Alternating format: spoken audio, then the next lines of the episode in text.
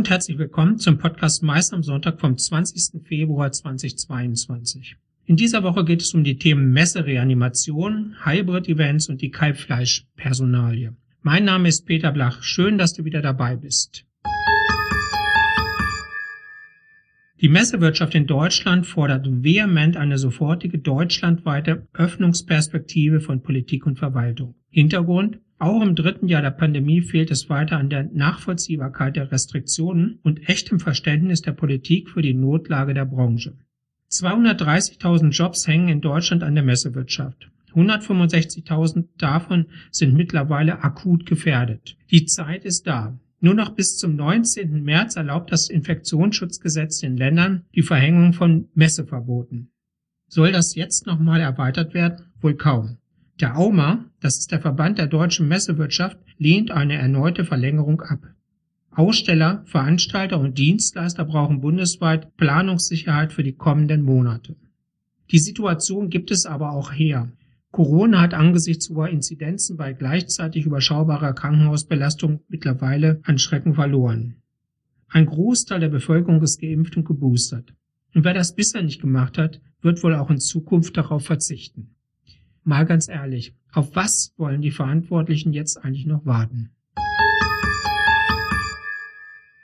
Hybrid-Events, also die Verbindung von Live- und Digitalkomponenten für Veranstaltungen, sind nicht erst seit Pandemiebeginn ein bewährtes Instrument in der Marketing- und Medienkommunikation.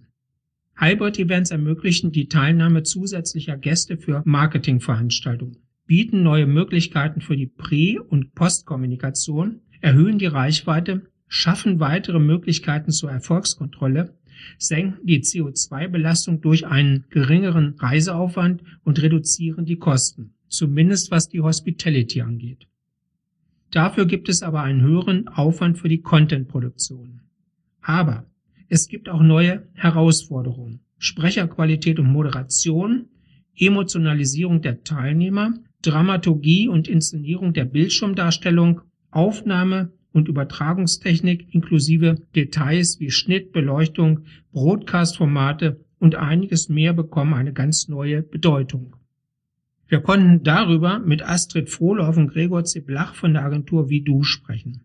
Die TV-Journalistin und Moderatorin Astrid Frohloff ist unter anderem bekannt aus dem ARD-Magazin Kontraste und den Sat1-Nachrichten. Gemeinsam mit Gregor C. Blach und seiner Partnerin Ina von Holly hat sie die Agentur Hello Hybrid gestartet. Der Beitrag steht auf dem YouTube-Channel Studio Blach zur Verfügung.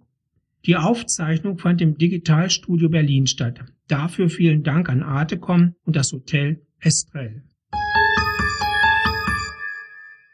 Einer kommt, einer geht. So könnte man wenig prosaisch den angekündigten Abschied von FED-Geschäftsführer Jan Kalbfleisch und die Meldung über seinen Nachfolger Alex Ostermeier zusammenfassen. Damit würde man beiden nicht gerecht.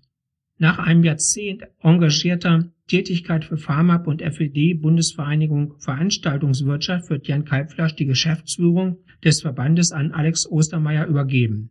Nach fast zehn Jahren geht eine wunderbare, spannende und bisweilen turbulente Reise zu Ende. Gerade die letzten 24 Monate waren in vielen Aspekten sehr intensiv, so Jan Kalbfleisch. Jan Kalbfleisch hat sich während der Pandemie tatsächlich für den Verband und auch die Branche aufgerieben.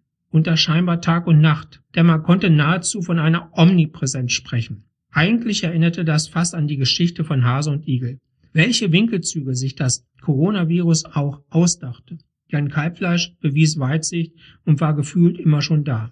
Dafür großer Respekt, nicht nur von uns, sondern wohl von der ganzen Branche. Wenn er auch nicht immer einfach und bequem war, aber das musste er nicht und das war wohl besser so. Mit Alex Ostermeier steht ein idealer Nachfolger bereit. Er blickt nicht nur auf eine lange Erfahrung bei Neumann und Müller zurück, sondern ist ebenfalls seit Pandemiebeginn als politischer Aktivist für die Menschen dieser Branche eingetreten. Bei Neumann und Müller war Alex Ostermeier Ende Juni 2021 aus der Unternehmensleitung ausgeschieden.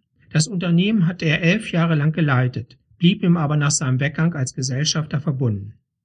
Bei Alex Ostermeier ist die strukturelle und inhaltliche Weiterentwicklung des FWD in besten Händen, so Markus Illing, stellvertretender Vorstandsvorsitzender des Verbandes über die Neubesetzung der Position.